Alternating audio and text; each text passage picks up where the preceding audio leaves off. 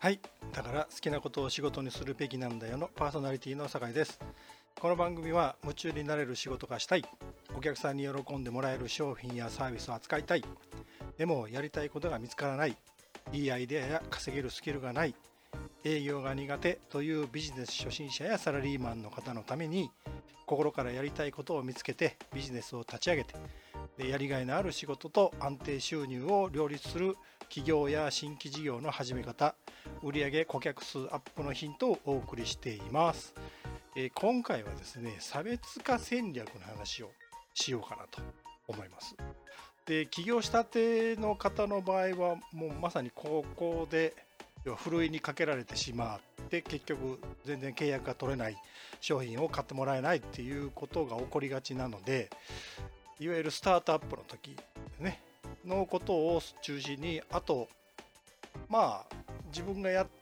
ているその業種の周りにはすごくこう強い競合がいるっていうんですかね、えー、まあいわゆる大手であったりとかたくさんの顧客抱えてるみたいなこう相手と、まあ、あの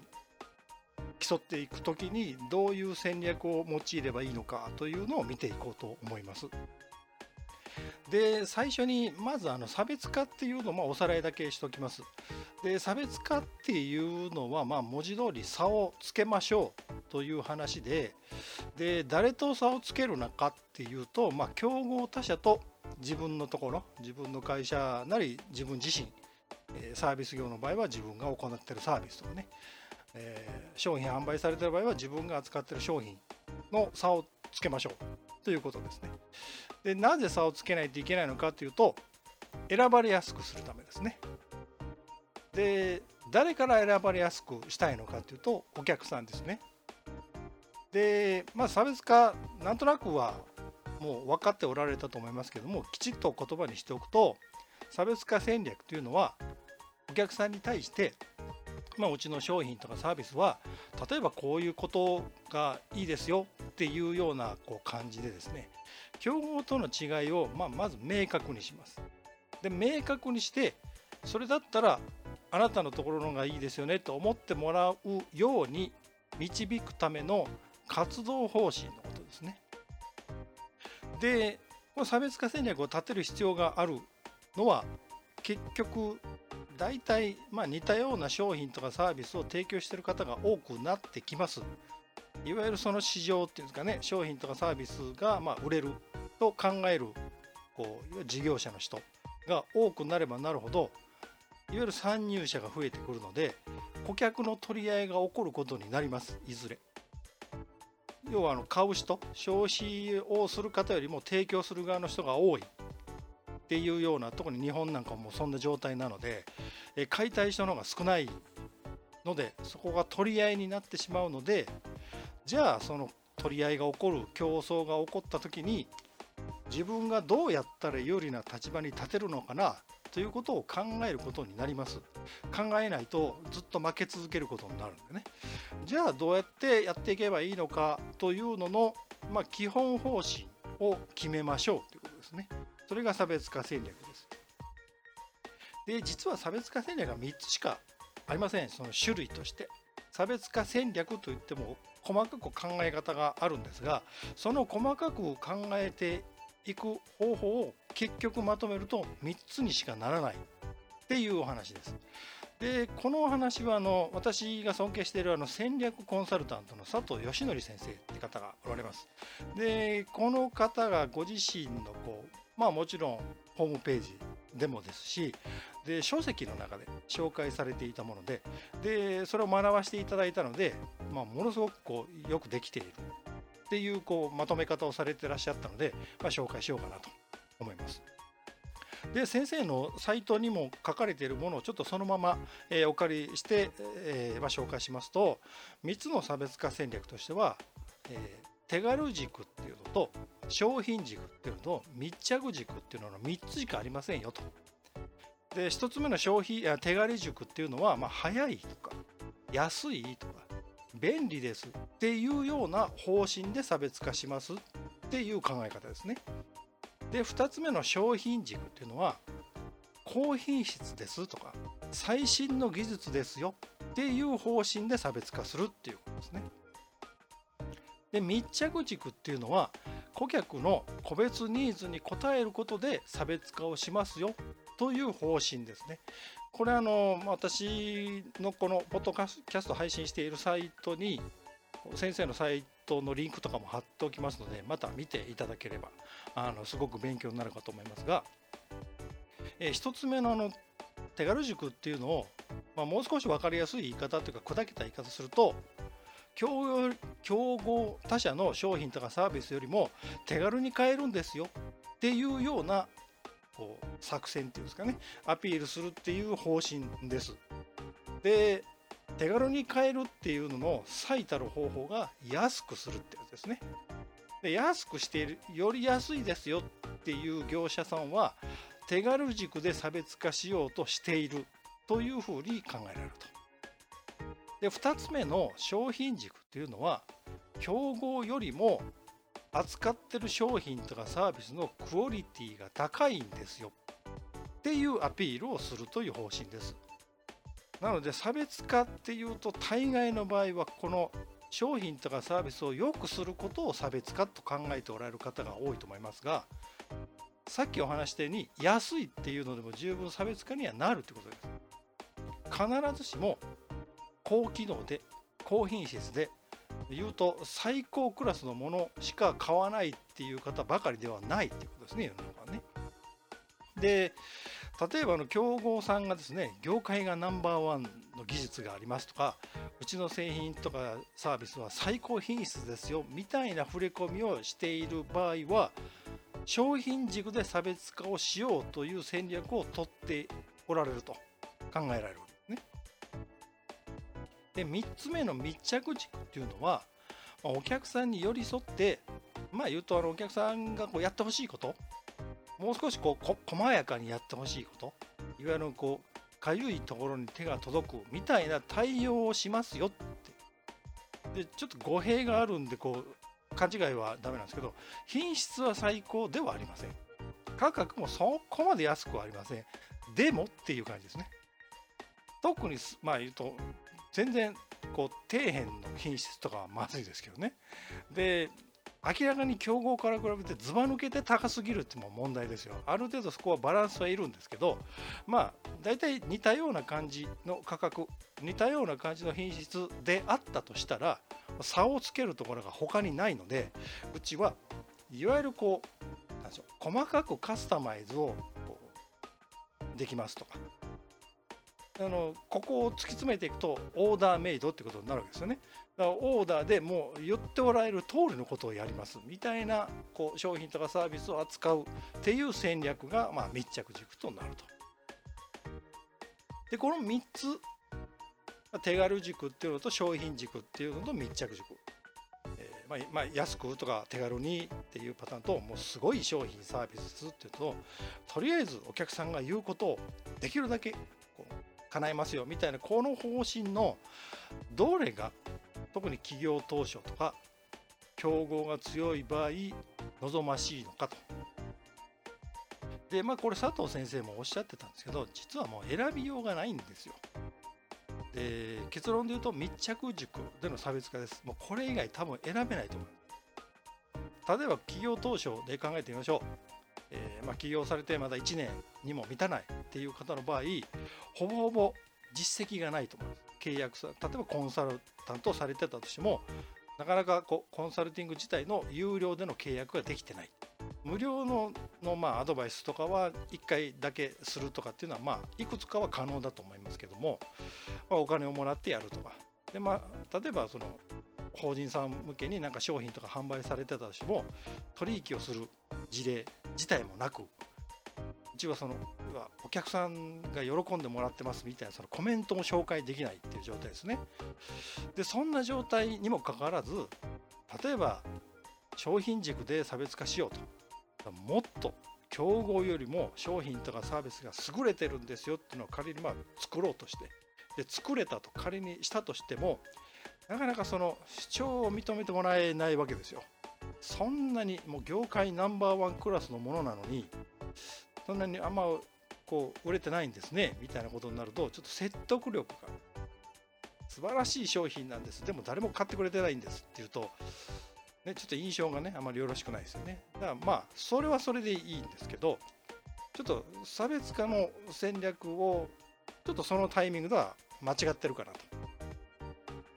スタートアップ時にまあいわゆる商品軸高品質とか最新技術ですっていうようなもので差別化するとしたら他の人がもう見ただけで分かるようなこう説得材料言うと工業系の製品だともう特許を取っている技術を使っていますっていうようなパターンですね。でそういうようなものだとまあ分かりやすいわけですよ。特許を取るぐらいオリジナリティのあるものをしかも最高品質ですよっていうようなことを言うと、まあ、説得力は増えますがなかなか難しいと。でここはまあ目指されるのは別に止めはしませんけど多分難しいので相当時間もかかるでしょうしちょっと避けた方がいいかなと。じゃあじゃ次手軽軸ってのはどうなのかな。ものすごく頼りやすいんですよこの手軽軸っていう。簡単に言うともう安くするっていうだけですから。で言うとより安くこうお求めやすい価格でみたいなことになるので当然のことながら薄利多売になりますね。で特に物品販売されてる方だとどうしても製造原価もかかりますしでその他諸々の経費倉庫がいるとかで配送するとかその辺のコストが確実にかかるのでどうやったって利益が薄くなります安くするとね。でそうすると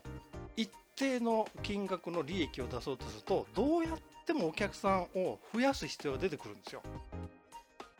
でお客さんを増やさないといけなくなると何が起こるかっていうと今度集客とかプロモーション自体の規模が大きくなります。大きくしないといけないんですよ。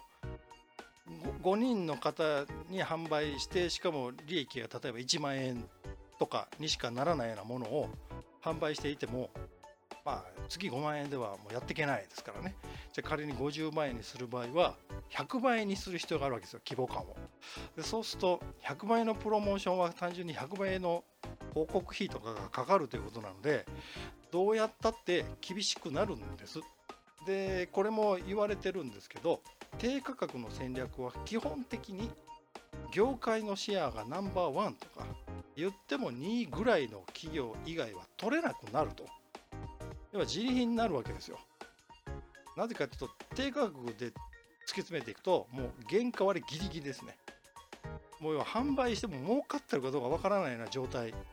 でもやっていける企業があるんですよ。それは他の商品で利益を取ってるとかね、えー、複数の商品の中で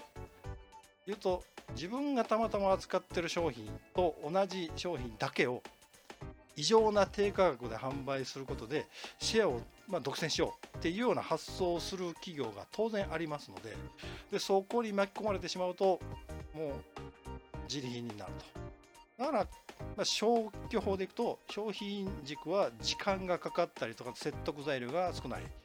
で低価格にするとおそらくもうそもそも何をやってるかがわからないぐらい、まあ、儲からない。下手したら赤字になる。長続きしなくて潰れちゃうみたいなことになるので密着軸で取るの戦略を取るしかならないと。いうことになるわけですね。じゃあその密着軸で実際に何をしていったら戦略的で活動できるかっていうののちょっとコツとお伝えしておこうと思います。えー、まず3つ質問を投げかけるのでその3つの質問に関してそれぞれ、えー、まあ、文章を、まあ、書いて考えていただいて書いていただくと。でその質問っていうのがあなた自身が起業されていたりとか今事業されていて誰の役に立とうとしてるんですか？っていうのをできるだけ細かく。で次にその人にどうやって役に立とうと思っているんですか？っていう答え。で3つ目がなぜ役に立ちたいと思っているんですか？もう一回言いますね。誰の役に立とうと思っているんですか？どうやって役に立とうと思っていなぜ役に立ちたいと思ってるんですか？この3つのことに対してできるだけ細かくもう重複してもいいのでもう思いつく限り、えー、まあ、文章量でいくともう5000文字1万文字ぐらいになってもいいのでご自身の考えてることを全部一回書き出してみてください。で全部自分が考えてることを書き出した後これを最終的にお客さんに伝えるメッセージになるようにひとまとめにします。でそのひとまとめにしていくっていうののコツを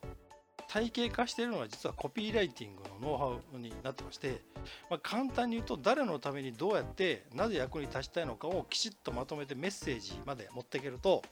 かなり説得力が上がりますよっていう方法なんで私も普段使っているので、まあ、ちょっとチャレンジしてみていただければいいかなと思います。で今度ちょっとお客さん側のことを考えてみます。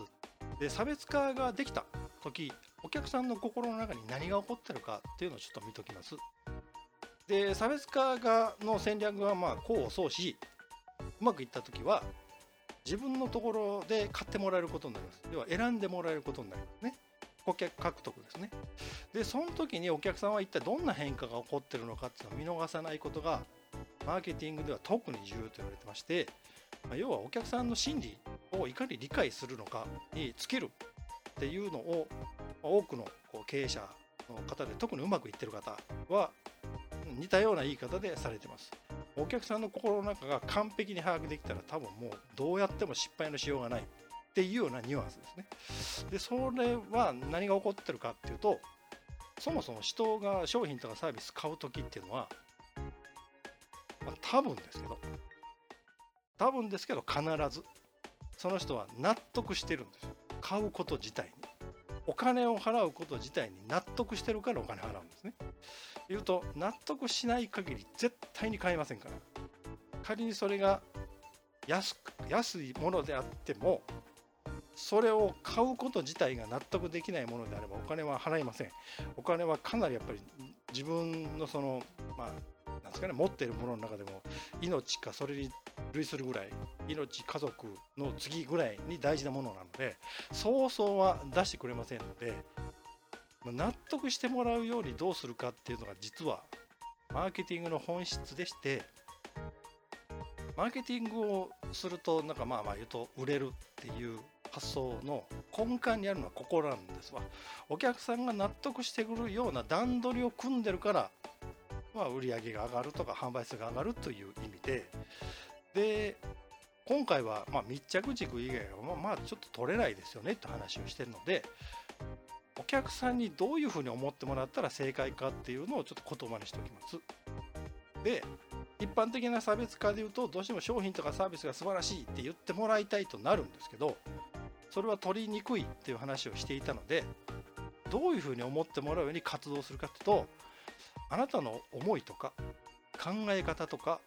そのビジネスに対する姿勢とかあなたのその熱意すごくいいですね。共感できますわって言ってもらいたい思ってもらいたいんですわ。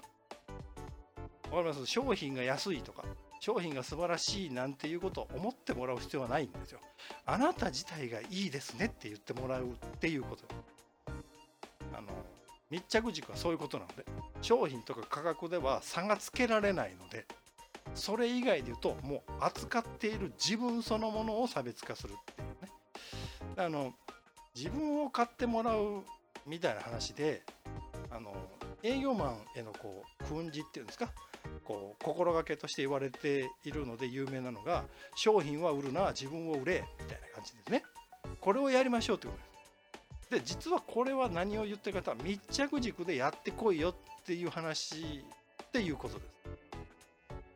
商品とかサービスの品質価格その他ではまあ差がつけにくい。つけてつけようとする努力はあるけど、まあ、競合も似たようなことやってくると結果的には差がいつまでも生まれない。んだったらもう言うと営業マンのその人柄であったりとかね。何でしょう。親切さとかそんな感じですよね。実はここういうことなんです。ほとんどの場合はこうだったりします。で結局企業当初に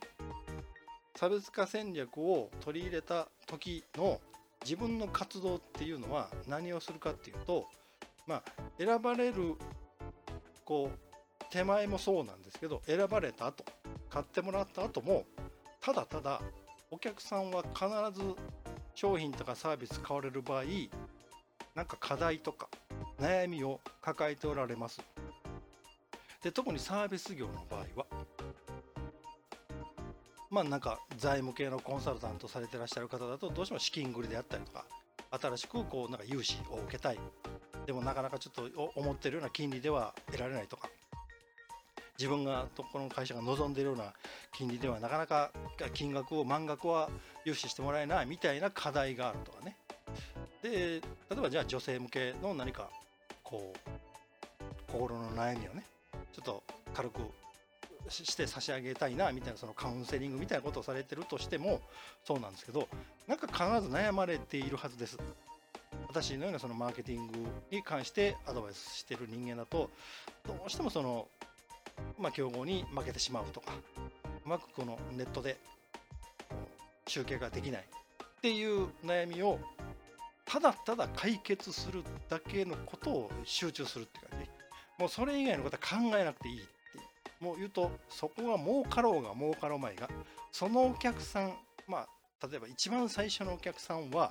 ものすごく大事なのでそのお客さんがただただもう涙を流して喜んでくれるなこれぐらいやったらっていうぐらいやると。これだからそれ以上やるとこの料金では合わないとかもう考える必要がないぐらい。赤字になってもいいじゃないですかそのお客さんがもしかすると次のお客さんを紹介してくれるかもしれないしネットで告知してくれるかもしれないしっていうね。で言うと実績とかもなくなんか怪しいっていうんですかね。その実績がこうまああまりこう大したことがないとかあのサラリーマン時代にやってたような実績しかまあ触れ込めないとかの場合そのビジネスを始めたばかりの自分から商品とかサービスを購入してもらったらものすごくありがたいことだと思うんですよ。私もすごくありがたかったことを覚えています。初めてお客あのお金を払ってくれた人はね。それはもう感謝の気持ちを持ってもう誠心誠意尽くそう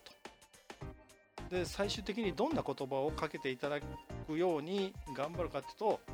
あなたから買ってよかったですよって言ってもらえることだけを考えることが重要かなと。これが企業投資とかライバルがかなりきついなと思っている時の差別化戦略です。えー、まあ、まとめておきますと、なかなか競合が強いで自分のところにはそんな資金もないっていうことであれば、まあ、世の中にあの差別化戦略とかのポジショニングとか USP とか、似たようなことを言ってます。あの解釈の違いでちょっと違うとかっていう方もおられますが要は競合に対して自分がどういうふうに優位性を発揮しようっていうだけです。でもうちょっと分かりやすい例で言うとどうやったらうちを選んでもらえるのかっていう作戦の話なのでもうノウハウとかフレームワークがいっぱいありますけど要は